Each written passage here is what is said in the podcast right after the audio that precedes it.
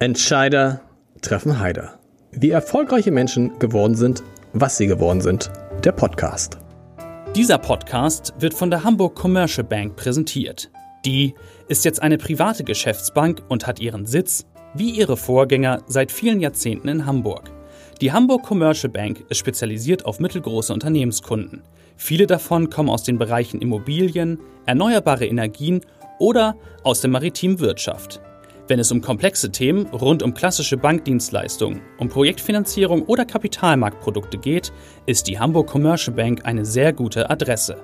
Und jetzt viel Spaß bei Entscheider treffen Heider. Herzlich willkommen, mein Name ist Lars Heider und ich freue mich sehr, dass ich heute jemanden zu Gast habe, den ich mir schon ganz lange gewünscht habe, nämlich Bernd Hoffmann, den Vorstandsvorsitzenden des HSV. Lieber Bernd, herzlich willkommen, toll, dass du da bist. Am liebsten würde ich natürlich nur über dich reden, aber so ein bisschen müssen wir, glaube ich, auch über den HSV reden. Oder? Ja. Äh, ich würde ganz gerne ausschließlich über den HSV reden, wenn es geht. Okay, dann, dann sprechen wir nur über den HSV. Gerne. Ähm, ich habe mich selber mal gefragt, als die erste Zweitliga-Saison begann, habe ich mich mal gefragt, wie habe ich mich damals eigentlich gefühlt? Habe ich eigentlich persönlich als bekennender HSV-Fan mit einem direkten Wiederaufstieg gerechnet? Und ehrlich gesagt habe ich es gar nicht ich habe gar nicht, ich habe gedacht, ja, das kann klappen in Saison, aber mir war auch klar, dass es nicht klappen konnte. Wie ging es dir? War dir bewusst, dass es auch nicht klappen könnte in der ersten Saison? Ja, ich glaube, das war uns allen bewusst. Also ich glaube, das hat äh, die, die Herausforderung zweite Liga, die hat niemand unterschätzt. Also das war weder Sportvorstand noch äh, damaliger Trainer noch wir im Management im Aufsichtsrat, das hat niemand unterschätzt. Also jeder wusste, dass das eine ganz mühsame äh, Saison wird, mit der Chance aufzusteigen.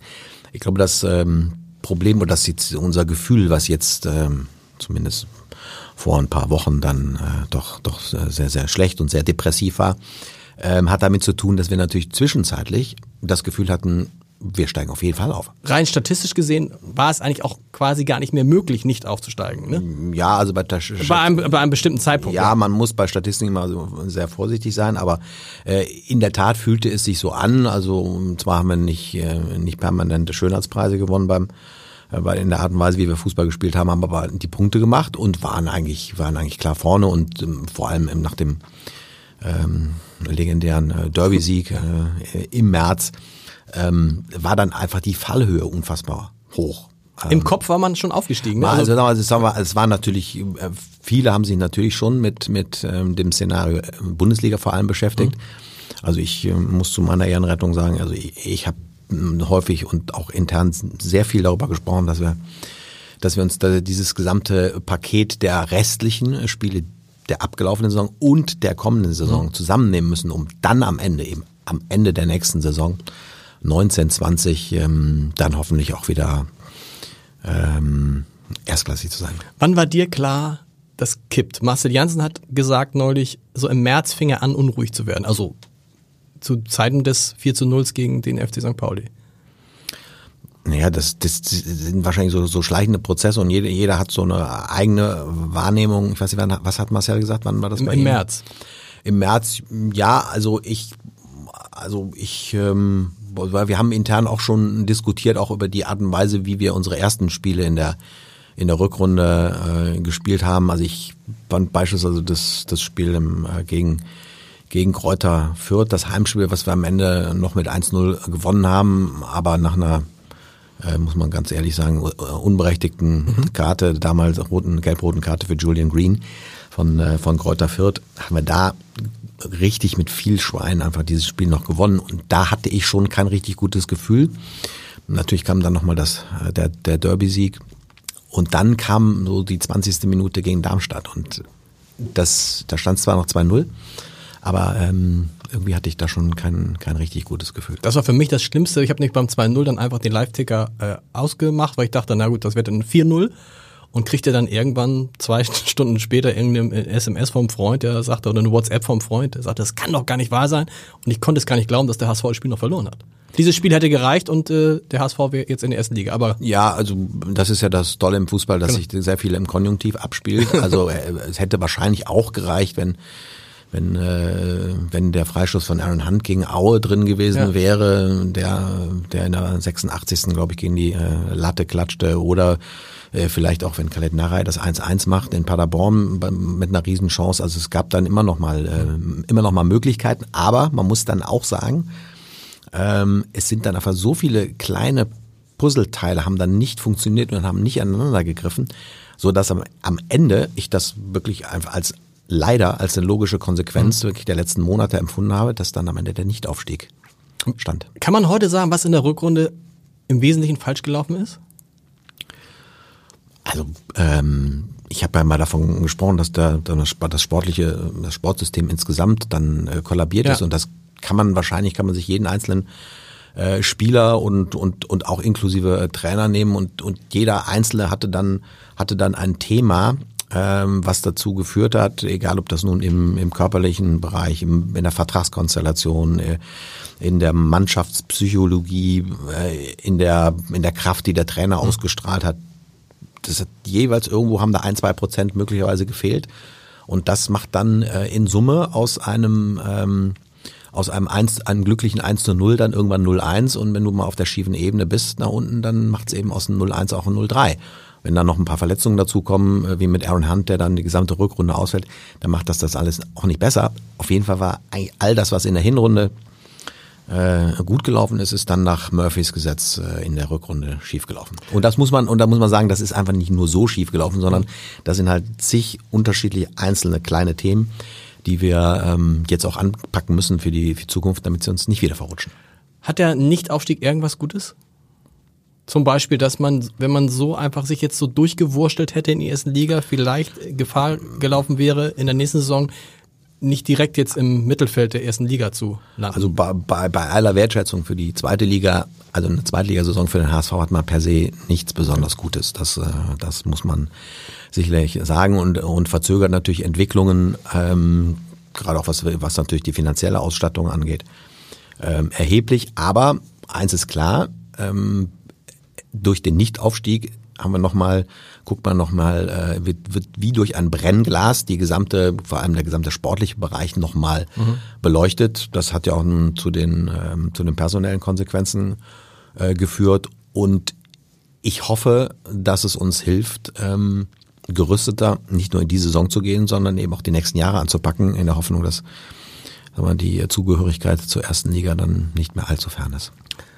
Wäre es weniger ärgerlich gewesen, wenn irgendwie der HSV 67 Punkte gehabt hätte und es hätte, hätte ganz toll gespielt und hätte trotzdem mit einem Punkt die Relegationsplätze verpasst? Oder ist es besonders ärgerlich, weil es halt so scheinbar so leicht war, in dieser Saison aufzusteigen, weil drei Zweitliga-Clubs nach langer Zeit mal wieder aufgestiegen sind? einen, äh, einen überflüssigeren Nichtaufstieg hat es in der zweiten Liga, glaube ich, äh, noch nie gegeben, kann ich mir nicht ändern. Ähm, dennoch, leider hätte es das auch jetzt auch nicht auf unsere Sympathiewerte eingezahlt, wenn wir sozusagen auch noch der schlechteste Absteiger aller Zeiten ja, genau. äh, gewesen wäre. So hat es doch was Gutes, oder? Wenn man äh, sagt, okay, jetzt kommt der schlechteste. Ja, also ich, ich, wir, wir haben, wir haben, wir haben uns ja auch über jetzt lange Zeit ähm, auch ähm, über die Grenzen hinaus von Hamburg auch ein Stück weit so einen Peinlichkeitsruf mhm. erarbeitet. Ähm, da hätte dann das Thema wirklich äh, ganz schlechter Absteiger wirklich auch nochmal drauf eingezahlt. Da bin ich ganz froh, dass wir die Chance haben, das in der nächsten Saison besser zu machen. Ich bin ganz froh, dass wir mit dir jemanden da haben, der etwas hat, was kein anderer hat. Denn du kannst zwei Phasen, über zwei Phasen beim HSV sprechen. Du warst von 2003 bis 2011, richtig? schon mal Vorstandsvorsitzender und bist es jetzt seit Anfang 2018 wieder. Soweit alles richtig. Nicht ganz, also Vorstandsvorsitzender, äh, die zweite Phase begann im, im Mai 2018, genau. aber äh, das ist richtig. Also insoweit habe hab ich die Möglichkeit, den HSV von Beiden. intern und von außen so seit 15 Jahren doch sehr intensiv verfolgt zu haben und die Chance mitgestaltet zu haben. So, du bist jetzt ja genau ein Jahr wieder in dem Amt, das du vorher, früher acht Jahre gemacht hast. Wenn du den HSV damals und heute anguckst, was sind denn da jetzt die großen Unterschiede, wenn wir davon absehen, dass der HSV nicht mehr in der ersten Liga, sondern in der zweiten Liga spielt? Was hat sich da alles verändert?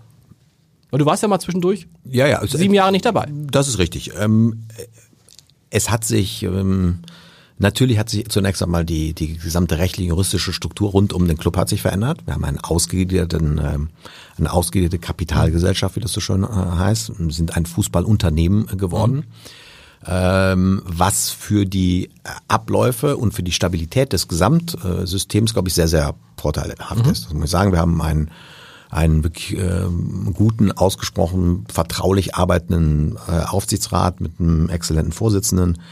Ähm, sagen, da haben wir uns deutlich weiterentwickelt, mhm. würde man sagen, gegenüber der ersten Phase. Wir haben ähm, einen überragenden äh, äh, Unterstützung hier in der Stadt und durch ähm, unsere Fans im Stadion.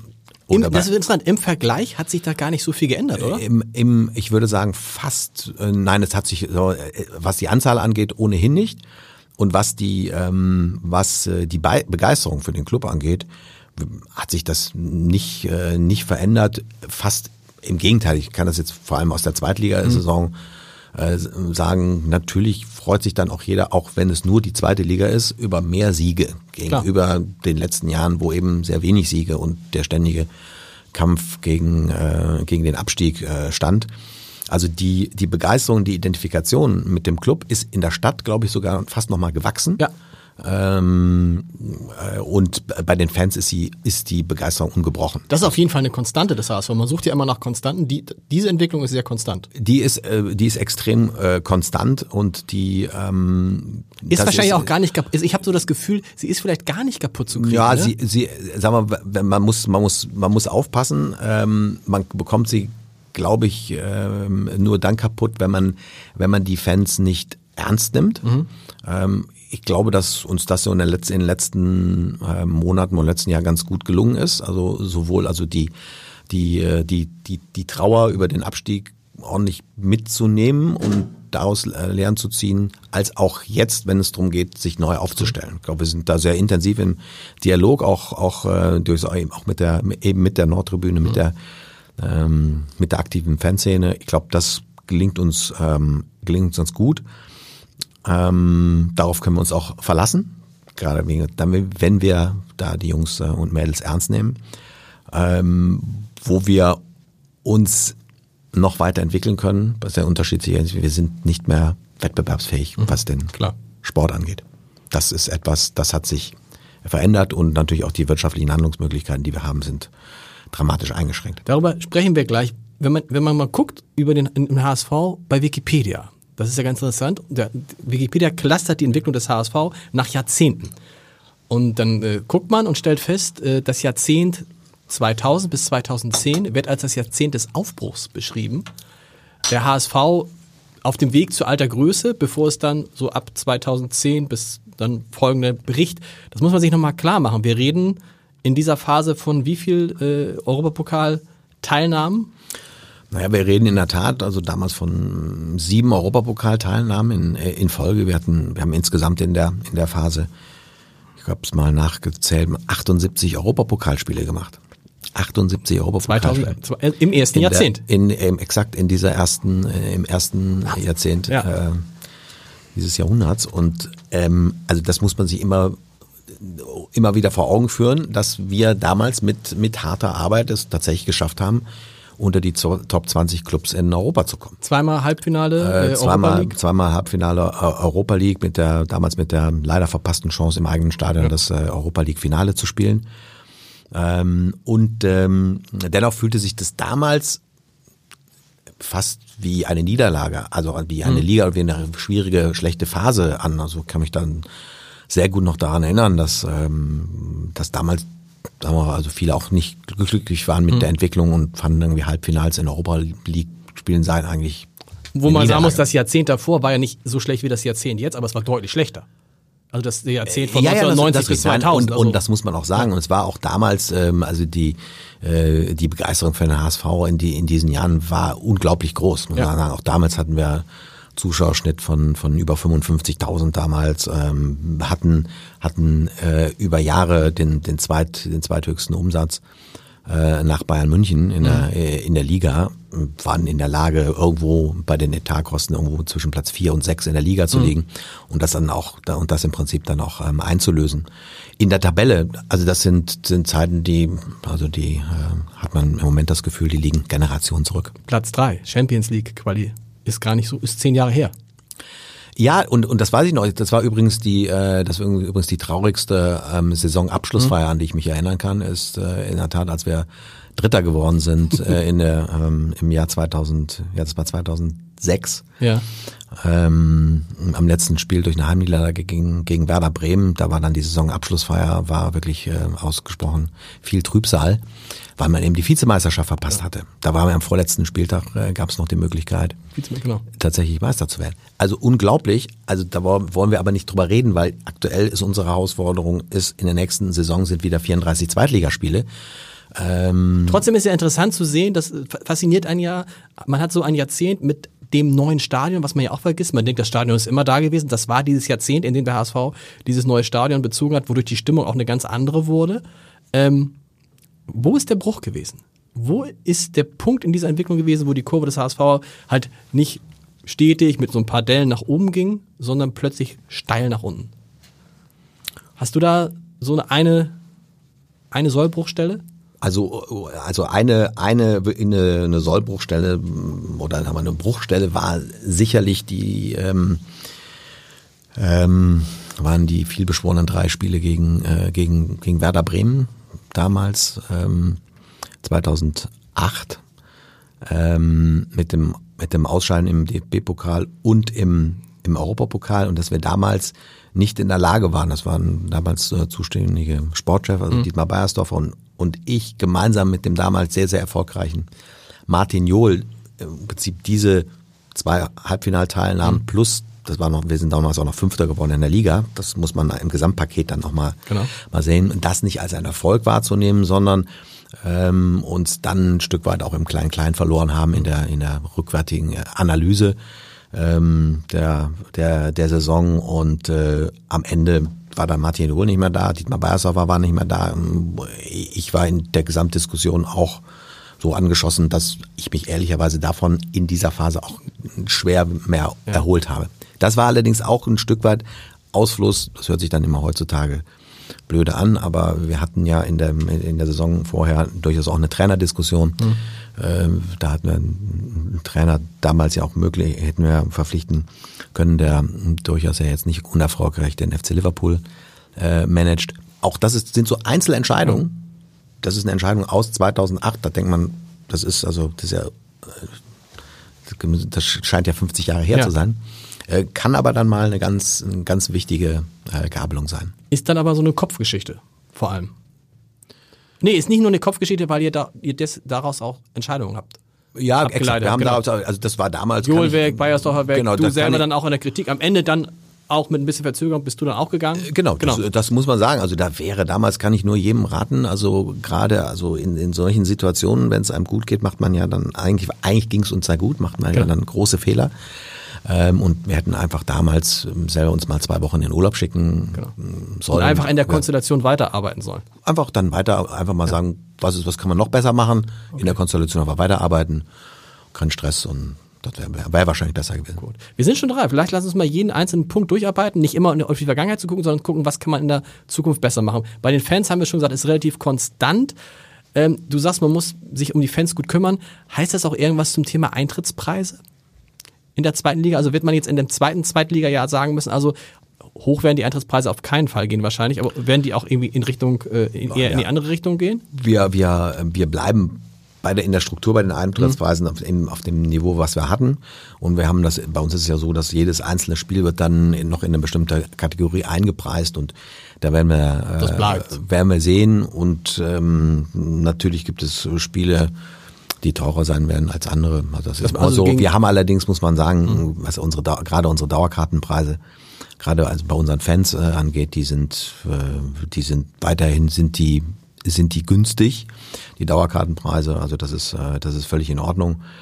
Ähm, und man muss hm, sagen, die Preise vor allem bei Spielen sind, fühlen sich dann besonders hoch an, wenn es auch Spiele sind, wo eben eine extrem hohe Nachfrage ist. Mhm. Und da muss man sagen, da müssen wir leider, das bringt nun die wirtschaftlichen Notwendigkeiten auch mit. Okay. Müssen wir dann auch ähm, das auch nutzen. Es ist ja immer noch so, glaube ich, dass immer noch 20.000 Fans auf der Warteliste stehen für eine Dauerkarte, richtig? Auf jeden Fall stehen noch eine, stehen noch viele, viele okay. Fans auf der Warteliste, gerade was die, was die, was die Stehplätze angeht genau. in, äh, im, im Stadion. Und das ist auch schön, ist auch gut so. Und da haben wir insoweit auch keine Nachwuchs äh, Probleme. Also das. Wie ist es mit den, wie ist es mit Business Seats, mit Logen? Ändert da jetzt sich irgendwas durch den Abstieg? Naja, Also jetzt lässt, wird die Nachfrage wird sicherlich nicht größer. Nein, das natürlich, also natürlich äh, hilfe da ein irgendwann auch wieder einen Bundesliga-Aufstieg, das ist gar keine Frage. Aber die die äh, die Loyalität auch der auch der der Businesspartner äh, zum HSV ist, äh, ist unglaublich hoch. Das ist ähm, es gibt in in Hamburg eben kein Thema, äh, was auf der einen Seite so polarisiert, aber auf der anderen Seite, wo es so eine hohe Loyalität ähm, Die Leute, lieben halt, die Leute lieben halt Drama. Also sie lieben Drama, es muss nur irgendwann auch ein Happy End geben, glaube ich. Exakt, aber da, die, die, das ist ja das Schöne dass Ja. im Sport und vor allem auch im Fußball ist, dass das Happy End ist ja immer das schon beim nächsten Spiel sichtbar. Genau. Das muss man auch sagen. Es war ja die totale Depression nach dem, nach dem Paderborn-Spiel, wo man ja auch den nächsten zwei, drei Tagen dachte, also da passiert gar nichts mehr. Und dann nach dieser ersten Welle der Depression geht es ja auch dann Mhm. langsam wieder bergauf, so dass es dann gegen Duisburg auch schon wieder einen versöhnlichen Saisonabschluss gab. Gehen wir Punkt für Punkt durch. Viele sagen, ein Problem des HSV ist der große mediale Druck. Ist das tatsächlich ein Problem und wie wollt ihr damit in Zukunft umgehen, wenn, das, wenn der Druck denn medial so groß ist? Ich ähm, würde gar nicht vom medialen Druck sprechen. Ich glaube, es ist die, es ist natürlich die, die, ähm, die mediale oder insgesamt die Aufmerksamkeit, die jeder einzelne ähm, Mitarbeiter des HSV, egal ob er nun Spieler, Trainer, Vorstand ist, äh, genießt. Das ist etwas, das ist in Deutschland also mal mindestens im Verhältnis zur aktuellen sportlichen Bedeutung nirgendwo so wie Genau. hier, hier in, in Hamburg. Und damit muss man umgehen. Das muss man, muss man wissen, wenn man hier, hier anfängt. Und Aber ist es, ist es ein Hamburger Druck oder ist es einfach der Druck des großen Namen HSV? Nein, das ist, das ist ein, ich glaube, das ist der Druck eines großen Fußballclubs, der diese, der eben diese ähm, Aufmerksamkeit hat, wie sie der HSV hat, in, auch in Hamburg. Und natürlich ist es für jeden Spieler, der hier hinkommt, ist es ungewohnt. Also wenn der eine, ich habe heute Morgen noch mit äh, jemandem gesprochen, der der, ähm, mit einem, der in der Tat mit einem Berater gesprochen, der einen Spieler bei uns hat. Und der sagt, das ist ein großes Problem für den, für den Jungen, wenn der auf seinem Instagram-Account oder auf seinem Facebook-Account, wenn er seine Kommentar Kommentarfunktion nicht ausgeschaltet hat, sondern wenn er einem, einem Spiel, was irgendwie nicht so richtig gut gelaufen ist, hunderte von wirklich, also überwiegend negativen Kommentaren, den er lässt. Das geht uns ja allen so, wenn ich meinen Job mache und, ähm, und danach kommen 500 Leute an, die sagen, also pass mal auf, du kannst deinen Job nicht. Also das hilft mir auch nicht. Das passiert dem hier in Hamburg und beim HSV einfach häufiger. Das muss er wissen, als das möglicherweise in Sandhausen oder auch in Hoffenheim Genau. Der Druck ist riesig. Und ich frage mich manchmal, wie die Spieler das eigentlich empfinden, wenn sie in einem Stadion spielen. Da sind 50.000 Leute. Das Stadion sieht eigentlich aus wie ein Europa-Liga-Stadion oder Champions League-Stadion. Wie wird man eigentlich, wie kriegt man im Kopf klar, dass es zweite Liga ist? Weil es fühlt sich, wenn man beim HSV spielt, auf dem Feld spielt, es fühlt sich immer an wie erste Liga.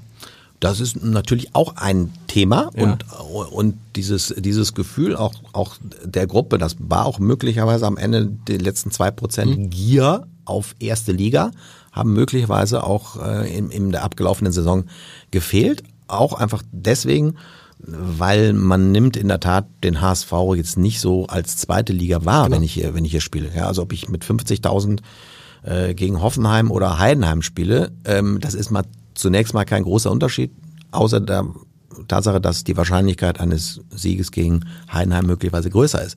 Und dann habe ich natürlich, werde ich auch gefeiert und das ist auch wunderbar. Ich erinnere mich in der letzten Saison, die äh, wahrscheinlich die, mit die beste Stimmung war äh, kurz vor Weihnachten vor über 50.000 ein 1 zu 0 Sieg gegen, gegen Paderborn. Da war eine Stimmung äh, wie auf einer riesengroßen Weihnachtsfeier.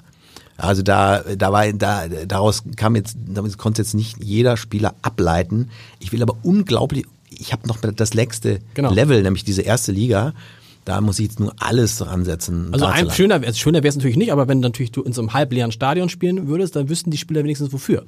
Also so richtig, es täuscht etwas vor, was es gar nicht gibt. Ja, also zumindest ist, ist es nicht ganz einfach, das, äh, also davon, äh, das, äh, das zu realisieren.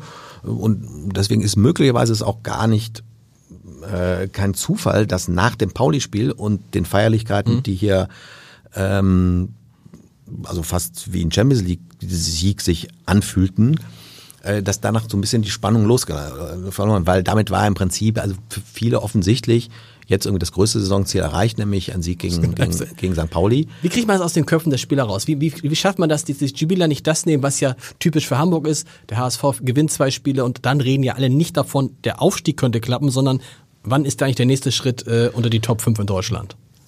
Also das, da, da, da kannst du dir, also das kann man sich den Mund äh, fusselig reden. Ja. Das geht, glaube ich, nur mit den Jungs, die dann tatsächlich da unten, unten in der Kabine arbeiten. Und das ist irgendwie natürlich in allererster Linie ist es der Trainer und die, die Gruppe von Spielern, die er da zusammen mhm. hat. Und da, darauf setzen wir ja auch jetzt für die Zukunft. Das muss einfach eine Gruppe sein, die ein Stück weit sich da auch selber regulieren, sagen, pass mal auf, wir haben noch gar nichts erreicht nach einem äh, Sieg gegen Pauli, mhm. falls er dann hoffentlich mhm. wieder eintritt. Äh, sondern äh, hier gibt es nur ein Thema, ein Ziel und das ist, äh, ähm, das ist ähm, der mindestens zweite Platz am Ende der kommenden Saison. Ähm, du hast es gerade, du hast es gerade gesagt. es, der Druck auf den HSV ist groß. Und ich hätte mir jetzt vorgestellt, wie wäre es, wenn man einfach sagen würde, ja, wir wollen aufsteigen, aber in den nächsten zwei bis drei Jahren. Hab jetzt aber gelernt, das funktioniert beim HSV. Das würde, beim, das würde so sein, als wenn man bei Bayern München sagen würde, ja, wir wollen vielleicht nächstes Jahr deutscher Meister werden, aber zweiter oder dritter ist auch ganz schön. Kann man das nicht sagen oder würde es nicht tatsächlich nochmal den Druck nehmen und sagen, wir müssen jetzt nicht unbedingt nächstes Jahr, in zwei Jahren wäre auch gut? Ja, also, also ich habe die ganze letzte Saison kein einziges Mal auch öffentlich gesagt, dass das wir stimmt. müssen das irgendwie äh, zwingend aufsteigen. Ja, das, da, äh, sagen wir, das haben mir dann im Zweifel doch schon der ein oder andere hat mir das dann schon abgenommen.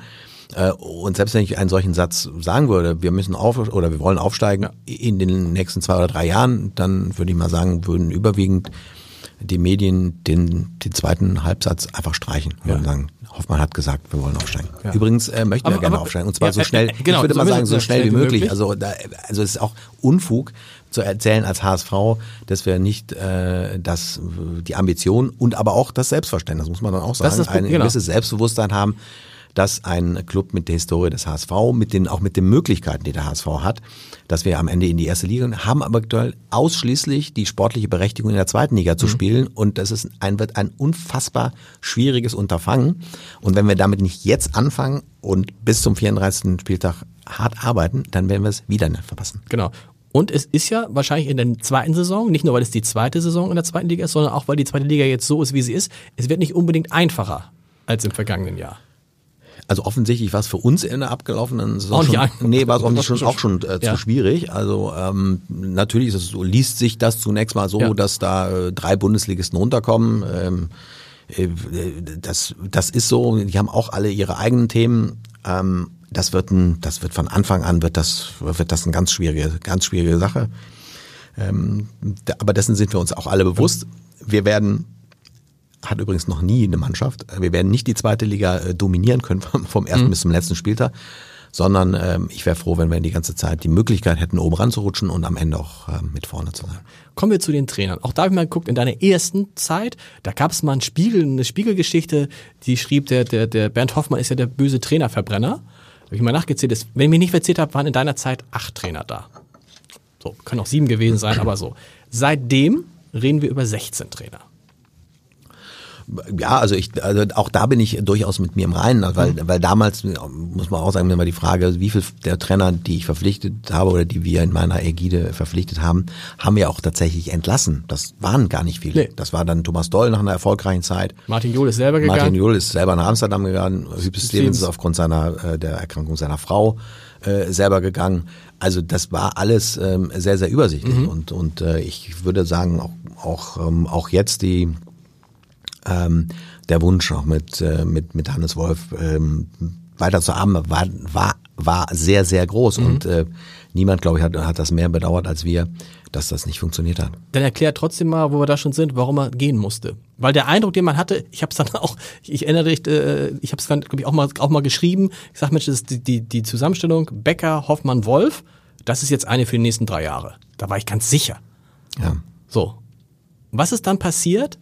Zwischen dem Neujahrsempfang des HSV, wo Hannes Wolf ja auch noch gesagt hat, wir können auch jedes Spiel 1 zu 2 verlieren. Guckt euch die Mannschaft an, die sind ja nicht junge Leute, nicht stabil. Also ne, wir können auch jedes Spiel 2-1 gewinnen, wir können auch 1-2 verlieren. Was ist passiert in diesen paar Monaten, dass am Ende, fangen wir mit Hannes Wolf an, Hannes Wolf gehen musste? Naja, also da äh, der Neujahrsempfang fand statt vor dem Hintergrund von 37 Punkten in der, in der genau. Hinserie. Genau. Und wir haben, ich glaube, es hat dann, es hat nie eine Mannschaft gegeben, die in der Rückserie im Verhältnis zur Hinserie so wenig Punkte gemacht hat wie wir. Ja, also wir haben dann noch 19 Punkte äh, gemacht. Ähm, da war noch die, Damit hat auch Hannes Wolf nicht gerechnet. Damit genau. war, da war genau. auch das Spiel gegen Duisburg schon ja. drin. Und dann muss man sagen, also diese Ausgangsposition zu verspielen mit dieser Gruppe an Mannschaften, natürlich war klar, dass wir wahrscheinlich wieder 37 mhm. Punkte machen.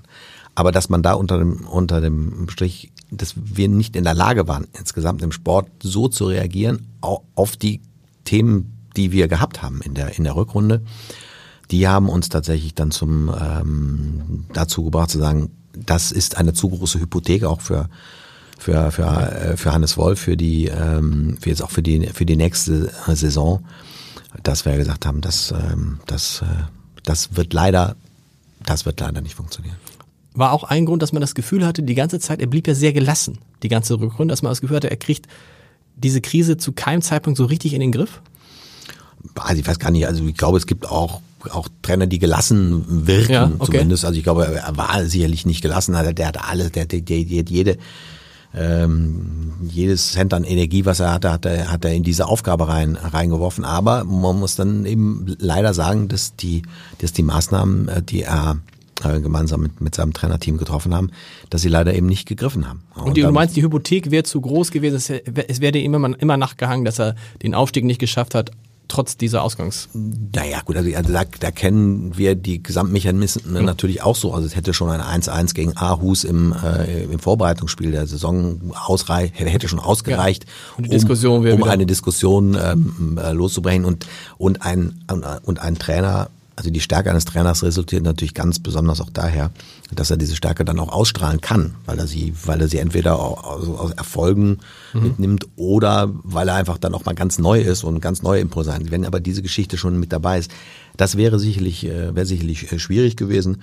Ähm, äh, und ähm, insoweit haben wir auch vor dem Hintergrund auch der ganzen Erkenntnisse der abgelaufenen Saison und der Frage, ist tatsächlich ein junger Trainer mhm. in dem gesamten mhm. Umfeld, was der HSV nun unzweifelhaft hat, ist das die richtige Wahl für die kommende Saison? Weil Personalentscheidungen sind ja immer Entscheidungen, die ich nach vorne treffen muss.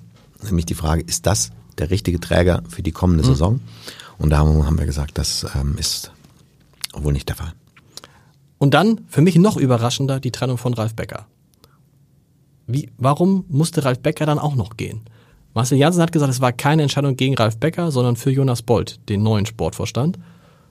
Wie war es aus deiner Sicht? Also ähm, wir haben ja die, die gesamten äh, Diskussionen und Analysen zum Thema Sport haben wir ja alle intern und vertraulich geführt mhm. und ähm, sind sind dann im Ergebnis ist dann auch der Aufsichtsrat, der ja formal zuständig ist für, für ähm, Personalentscheidungen im Vorstand, ähm, dann der Meinung gewesen, dass auch hier es einer Neuaufstellung, einer Weiterentwicklung mhm ähm, bedarf auf dieser Stelle des, des Sportvorstandes. Weil man sich in Ralf Becker geehrt hat, weil das ist ja, ja der gleiche Aufsichtsrat, der damals vor einem Jahr gesagt hat, Ralf Becker ist der ideale Mann für den HSV. Ja, da, gut, äh, damals gab es im, im ähm, ist ja immer eine, eine Frage, das war ein längerer Prozess. Mhm. Zur, zur Auswahl eines Sportvorstandes. Wie immer äh, gibt es eine ganze Reihe an Kandidaten. Ähm, am Ende war Ralf Becker der, derjenige, der als Kandidat dann auch ausgesucht worden ist und, und das vor, den Vorstandsjob auch mit extrem viel Engagement dann auch ausgeübt hat.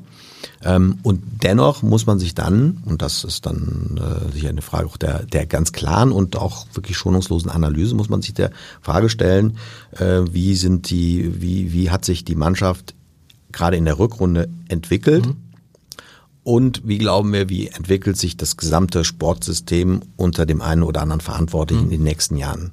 Und dann muss man eben auch eine Entscheidung treffen, auch wenn sie dann überraschend sein mag und für den einen oder anderen nicht nachvollziehbar, ähm, ist sie möglicherweise konsequent und ähm, da werden sich alle, alle, alle werden da in einigen Jahren werden sich der Frage natürlich stellen müssen, war das, war das dann die richtige Entscheidung? Aber ähm, da haben sicherlich die Journalisten den Vorteil, dass sie das im Nachhinein bewerten können. Genau, absolut. Und nicht, ähm, Und nicht währenddessen. und nicht, und nicht vorneweg äh, entscheiden müssen. Trotzdem, du hast es eben gerade gesagt, damals, als diese Geschichte mit Dietmar Beiersdorfer, Martin Johl und dir war, wäre es klüger gewesen, einfach mal nach der Saison zwei Wochen Urlaub zu fahren und sich dann wieder zu treffen. Das war jetzt aber keine Alternative. Zu sagen, also pff, ist blöd gelaufen, aber wir glauben an diese Aufstellung so, wie sie ist, weil ihr glaubtet nicht mehr an die Aufstellung so, wie sie ist. Ähm, also offensichtlich ähm, ist, ist an die Gesamtaufstellung nicht mehr äh, geglaubt worden. Man muss auch sagen, das war damals ist nicht ganz zu vergleichen mit der mit der Situation mit der Situation. Ähm, aber natürlich, ja, da kann, kann man ja auch drüber diskutieren. Ne? Das natürlich hat das auch ist es hat es auch damit zu tun, ob es möglicherweise eine personelle Alternative gibt. Das muss man auch klar sagen. Klar. Das ist immer äh, immer natürlich auch eine Frage. Ähm, und wir waren jetzt der Meinung insgesamt, ähm, also äh, im, im sportlichen Bereich, dass die jetzige Konstellation eine Konstellation ist, die für die nächsten Jahre, für das, was vor uns liegt, nämlich ähm, eine ausgesprochen herausfordernde äh, kommende Saison und schwierige nächste Jahre, dass das die Konstellation ist, die, die es braucht. Und dann ist es euch geglückt, Dieter Hecking zum HSV zu kommen, wo ich bis heute noch mich frage, warum macht er das? Also dieser Mann, der irgendwie gerade noch um die Champions League Teilnahme mitgespielt hat, der offensichtlich viel Geld verdient hat in Gladbach, der mit Wolfsburg Pokalsieger wurde, geht freiwillig in die zweite Liga, verdient wahrscheinlich nicht ansatzweise so viel wie in Gladbach, gehe ich mal, davon ist, ist mal auszugehen. Wie habt ihr das, wie habt ihr den überredet gekriegt? Also der HSV ist für jeden, der in Deutschland mit, mit Fußball zu tun hat, äh, immer ein, äh, also ein spannendes Thema. Und zwar unabhängig von der Ligazugehörigkeit. Ähm, wenn da noch hinzukommt, wie im Fall von Dieter Hecking, dass er den HSV schon seit, also wirklich seit fast Jahrzehnten, also ich habe das erste Mal, weiß ich noch, vor, vor 15 Jahren, ganz am Anfang, also das war ganz am Anfang meiner Amtszeit, äh, meiner ersten Amtszeit mit Dieter Hecking schon mal damals in der Barclaycard Arena gestanden und haben über den HSV gesprochen, während eines Hallenfußballturniers. Ähm, und der Kontakt ist dann nie dann äh, ganz abgerissen und hat und wir haben ihn schon, ich glaube, in meiner ersten Amtszeit auch schon zweimal versucht äh, zu holen. Ah, okay. Äh, damals habe ich mir einmal eine blutige Nase geholt bei, bei Martin Kind, als ich ihn damals aus dem laufenden Vertrag damals rausholen wollte. Ähm, und ähm, also insoweit mm, war das, war die Nähe da. Und das, das Tolle ist, Dieter Hecking wollte einfach jetzt mal ein ganz neues Thema machen. Eine ganz, Ist- ein ganz neues Kapitel aufschlagen in seinem Trainerbuch. Denn ähm, der, der normale Weg wäre jetzt gewesen, hätte jetzt bis Oktober gewartet und wenn wie Genau, üblich die ersten, ihn, genau, ja. ersten, ersten Trainer in der Er wollte Bundesliga. mal von Anfang an dabei sein bei einer Saison. Ja, und, und zwar an, bei einem Projekt, ähm, was ja höchst spannend ist, nämlich jetzt also noch äh, wirklich jeden einzelnen Schritt mitzugestalten, gemeinsam mit mit äh, Jonas Bolt und dem Managementteam, nämlich bei der Erstellung des Kaders, bei der bei äh, bei der Planung der gesamten Saison ähm, und eben dieses unfassbar spannende Thema HSV nächste Saison gemeinsam mit Wie wichtig ist der Reiz, vielleicht der Trainer zu sein, der den HSV wieder nach oben bringt? Das ist, kann, kann ja für jemanden genauso reizvoll sein, wie zum ersten Mal mit einer Mannschaft den, den Pokalsieg zu holen. Ja, also äh, mein, also ich, also ich bin, bin mir sicher und das sind, das sagen mir auch all die Kollegen, die ähm, das wir schon mal miterlebt haben. Also ein Aufstieg, ein Aufstieg mit dem HSV äh, ist sicherlich äh, wäre, wäre, wäre ein, äh, ein ein größeres Fest als irgendwie die Champions League Teilnahme bei bei fast allen Bundesliga, Bundesligisten. Ja. Und da dann ein ganz wichtiges, elementares Puzzlestück zu sein, ist sicherlich auch eine, eine ganz große Verlockung für Wahrscheinlich auch dein Trainer. Anreiz, oder? Der Reiz, den HSV wieder dahin zu führen, zumindest in die Nähe von dem zu führen, wo er mal war.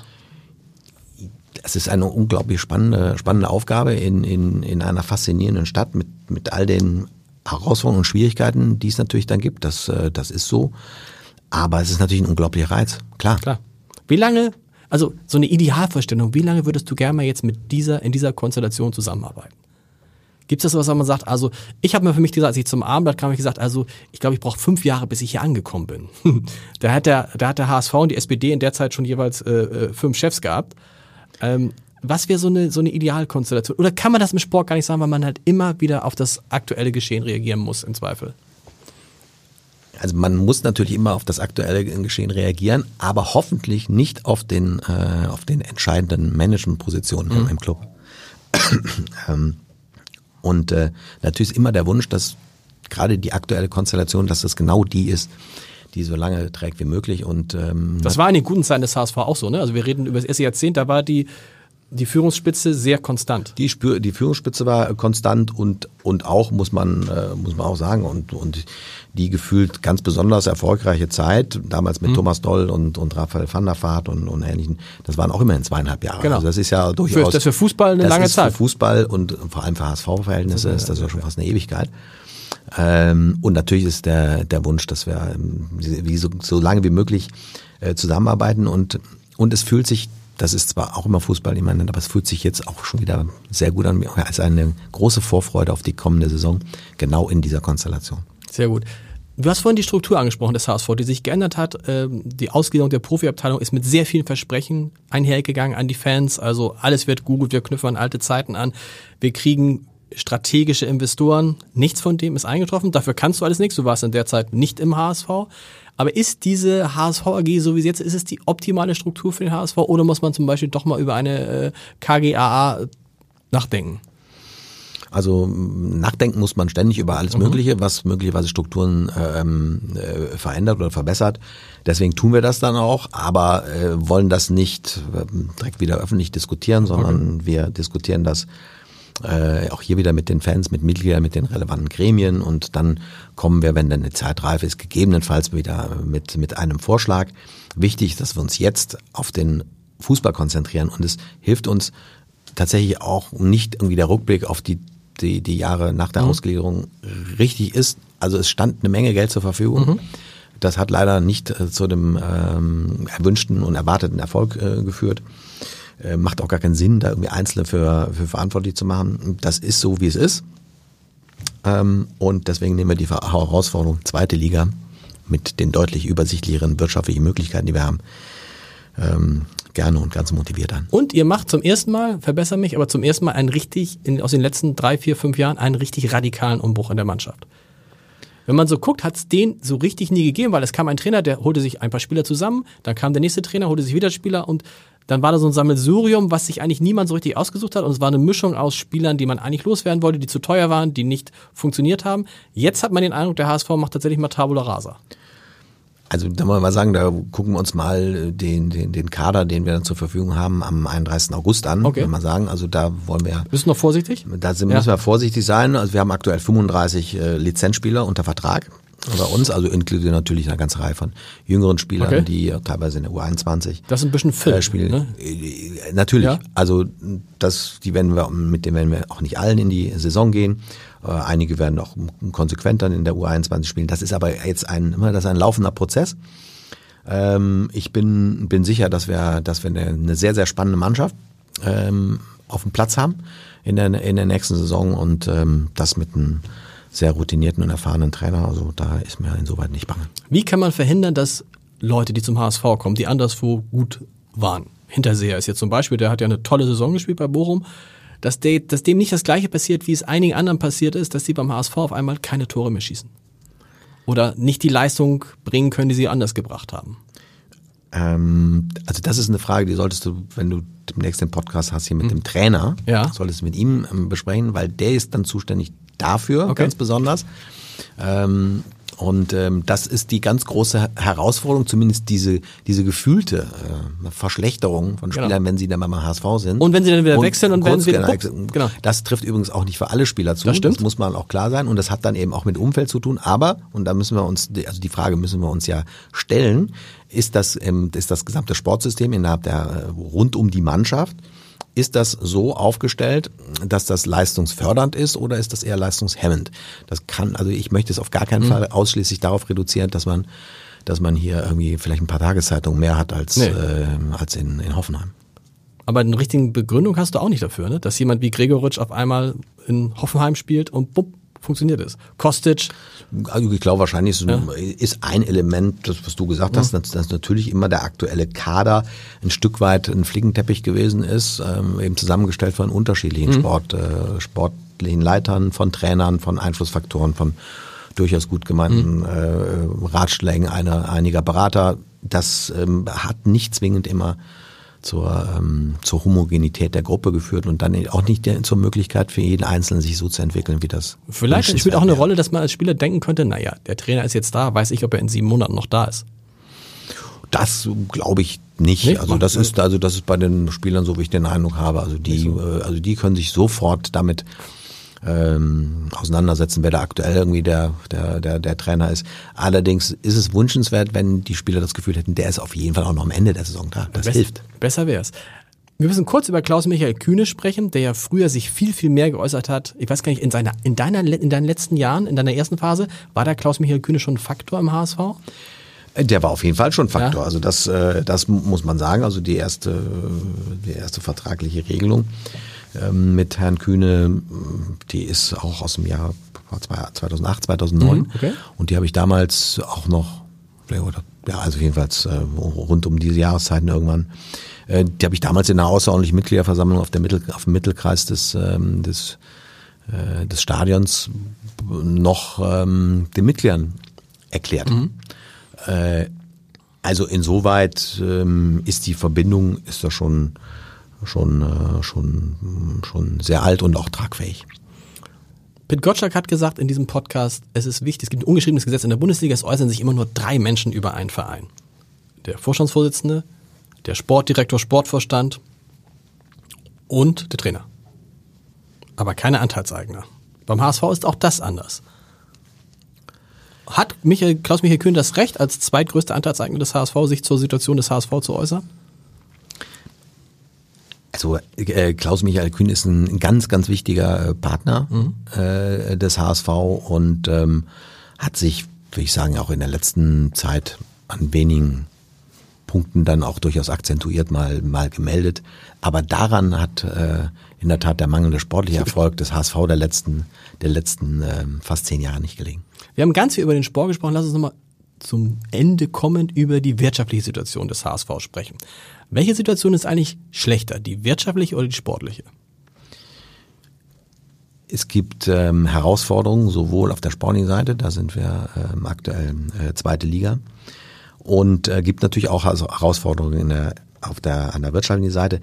Da muss man mal sagen, dass wir im, im letzten Jahr äh, sehr viel haben aufräumen können. Ähm, ganz wichtig dabei war natürlich die Reduzierung der Kaderkosten von, von, von 56 auf äh, gut 26 Millionen. Da hat Ralf Becker übrigens genau das erreicht, was sie ihm als Hausaufgabe mitgegeben hatte. Da Ja. haben, äh, da haben Oder alle Beteiligten, ja, genau, genau. da haben alle Beteiligten das, äh, das erreicht, was, äh, was notwendig war, um einfach die, die Saison vernünftig zu Ende spielen zu können. Ähm, äh, wir haben die Regelung mit Klaus-Michael Kühne getroffen. Wir haben die Anleihe komplett platziert. Das wäre auch etwas gewesen, wo, wir- was wir wahrscheinlich vor gut einem Jahr nicht unbedingt hätten erwarten können. Haben die Lizenz jetzt für die kommende Saison ähm, ohne Ohne Probleme, ohne Auflagen, ohne Bedingungen bekommen. Und das, obwohl wir jetzt nicht noch irgendeinen externen Effekt, sei es von Herrn Kühne oder durch eine Vertragsverlängerung. Und die Verluste im laufenden Geschäftsjahr scheinen bei Weitem nicht so hoch zu sein. Sie sind da, aber sie scheinen bei Weitem nicht so hoch zu sein, äh, wie man zunächst gedacht hatte. Ne? Nein, also das, äh, da gehen wir von aus, ohne dass wir da, da ohne dass wir das jetzt schon äh, kommunizieren Klar. wollen Dürfen. würden Ja. und, äh, und dürfen. Also Jahresabschluss ist, ist, ja gerade in, erst in der, in der Prüfung, aber wir haben eine ganze Reihe an ganz guten äh, Effekten natürlich. Wir haben äh, Kosten reduziert, nicht nur, aber auch eben im ähm, bei den Personalkosten im Lizenzspielerbereich. Wir haben äh, zusätzliche Einnahmen gehabt, im, gerade im Vermarktungsbereich, im losen Business, Business Seats Bereich, hatten einen höheren Zuschauerschnitt als ur ursprünglich äh, Pokal-. Halb- Pokal-Halbfinale Wir war auch so nicht geplant, Nein, ne? wir haben im Pokal äh, netto, netto dann am Ende gut fünf Millionen Euro mehr Okay. erzielt, als wir ursprünglich äh, erhofft hatten. Also es gab da eine ganze Reihe an positiven Effekten, die dann jetzt eben zu einem besseren Ergebnis führen, als wir gedacht haben. Und das Ergebnis ist auch nur deswegen so schlecht, weil wir eine ganze Reihe, also nur deswegen negativ, weil wir eine ganze Reihe von, ähm, von Abschreibungen auf Spielerwerte hatten. Ähm, ansonsten hätten wir, äh, erstaunlicherweise hätten wir ein positives Ergebnis in, äh, in der zweiten Liga erzielt. Ist es, ist, es, ist es das Ziel in den nächsten Jahren, nicht nur sportlich positiv zu sein, sondern auch zu versuchen, die Geschäftsjahre zumindest mit einer schwarzen Null abzuschließen? Das- Oder kann man das gar nicht im Fußball? Das kann man, äh, das kann man sehr gut im Fußball. Also da muss man sagen, also in der Bundesliga hat im letzten Jahr, glaube ich, haben nur zwei, zwei Clubs. Hier sagen wir so, oder kann man das gar nicht im Minus gemacht. Fußball in der Situation des HSV? Das hätte ich dazu Äh, sagen das ist, da, da, natürlich ist also äh, ist es in der Situation, in der wir aktuell sind, ist es extrem schwierig, weil natürlich noch man eine ganze Reihe an auch an auch an alten Themen noch regeln muss. Man hat Verträge, die man wahrscheinlich so nicht abschließen würde, Genau. wenn man in der zweiten, wenn man wüsste, man spielt in der zweiten Liga. Äh, Und wir haben mit dem, mit dem HSV Anfang der 2000er nicht nur international gespielt, sondern haben auch jedes Jahr ein positives Ergebnis gemacht. Wird man das im nächsten Geschäftsjahr schon wieder schaffen können? Also so in die Nähe der schwarzen Null zu kommen? Ähm, Also da möchte ich noch keine Prognose abgeben. Halte ich, halte ich für, halte ich äh, für, äh, für schwierig, aber ähm, einfach, ähm, einfach ist die Aufgabe ohnehin nicht beim HSV, aber wir nehmen die sowohl im Sport als auch in der Wirtschaft an. Ich glaube, beides ist lösbar. Ähm, ähm, Karl Edgar Jarcho hat gesagt, er stand in seiner Zeit zweimal vor einer Insolvenz. Also er, er musste mal eine Insolvenz abwenden. Das, davon ist der HSV jetzt weit entfernt. Also da besteht keinerlei Gefahr. Da besteht keinerlei Gefahr. Und zwar gar keine. Also das ist ähm, das äh, ähm, da, da so weit haben wir haben wir den gesamten HSV schon gedreht, dass das äh, dass das nicht ähm, droht. Das hat allerdings auch damit zu tun, dass wir jetzt Entscheidungen äh, treffen würden, auch bei Spielerverpflichtungen, die, uns gar nicht erst in die in die Richtung. Man hat auch das. Gefühl, auch selbst auch bei, bei Gehältern, auch auf, auf, auf Vorstandsebene, auf Trainerebene, auch da ist der HSV tatsächlich jetzt in der Realität angekommen. Ne? Da wird nicht mehr so munter immer siebenstellig bezahlt, sondern äh, Also ich also kann also für die Vergangenheit will ich da nicht sprechen. Wir müssen uns an den Realitäten ausrichten und die sind aktuell zweite Liga, allerdings ein ganz besonderer Club in der zweiten Liga. Deswegen haben wir natürlich auch eine andere, dennoch eine andere Ausgaben, aber eben auch eine andere Einnahmenstruktur. Ähm, und dennoch ist unser Ziel, dass wir ist ja auch so ein Punkt, ne? dass man, wenn die Spieler schon in der zweiten Liga so viel verdienen wie andere in der ersten Liga, dann merkst du den Unterschied auch nicht. Ne? Es ist vielleicht besser, ein bisschen weniger zu verdienen, in der Hoffnung, dann aufzusteigen und dann mehr zu verdienen. Das ist richtig. Das wird, das, nein, das stimmt. Das, Das stimmt. Das, also, also dem, dem kann ich nichts entgegen. Du hast in deiner ersten Phase gesagt, und es ist dann auch so eingetroffen, der HSV soll mittel-, mittel- und langfristig zu den 20 besten Clubs in Europa gehören. Was ist denn das neue Ziel?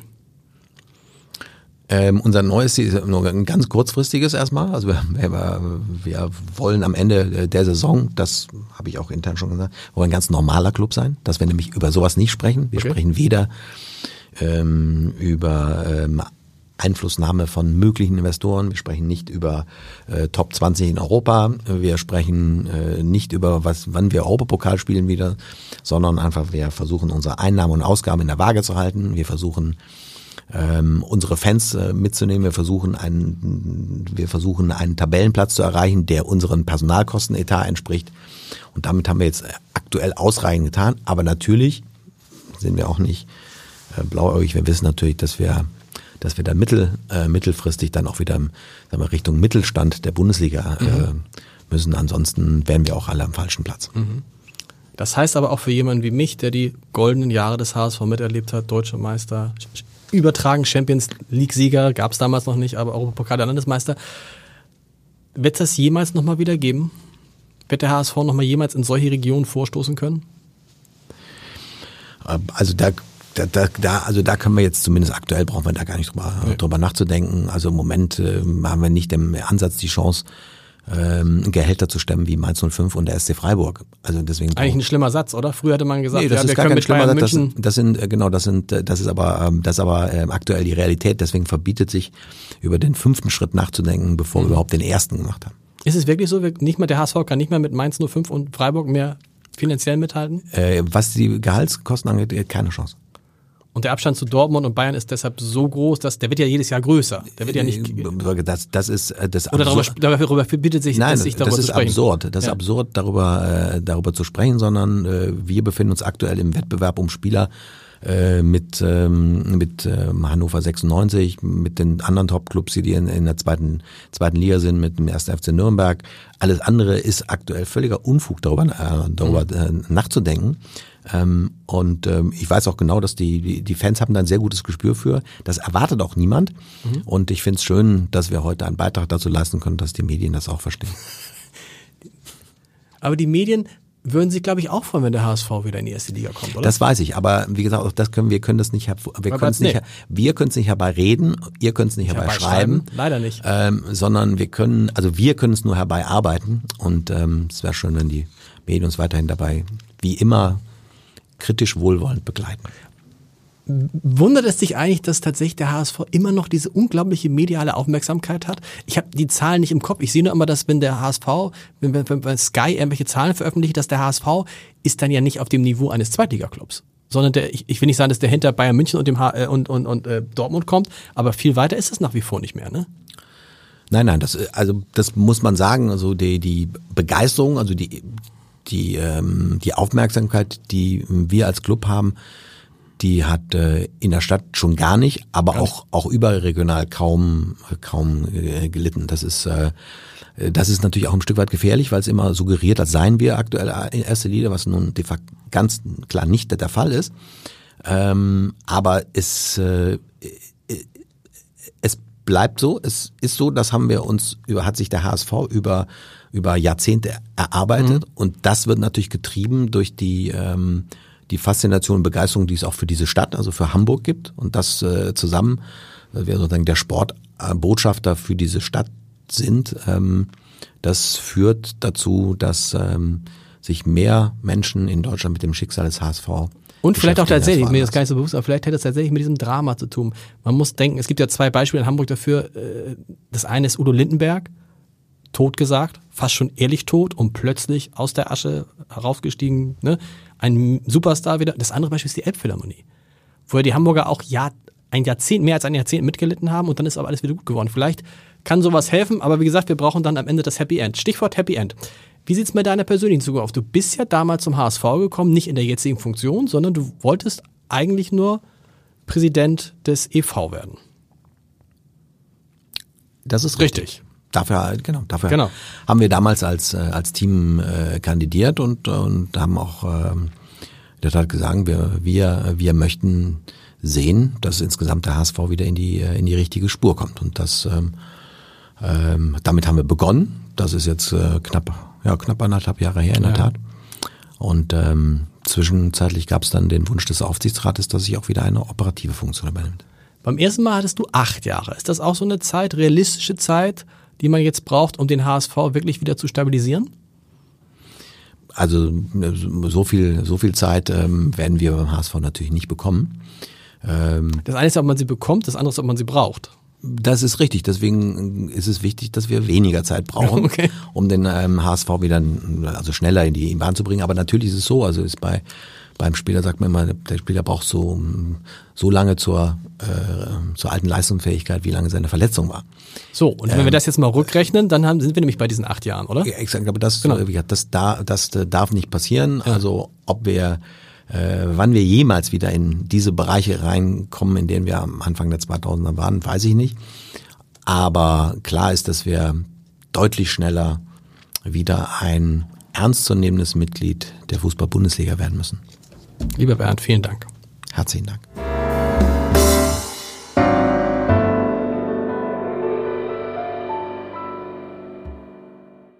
Weitere Podcasts vom Hamburger Abendblatt finden Sie auf abendblatt.de slash podcast.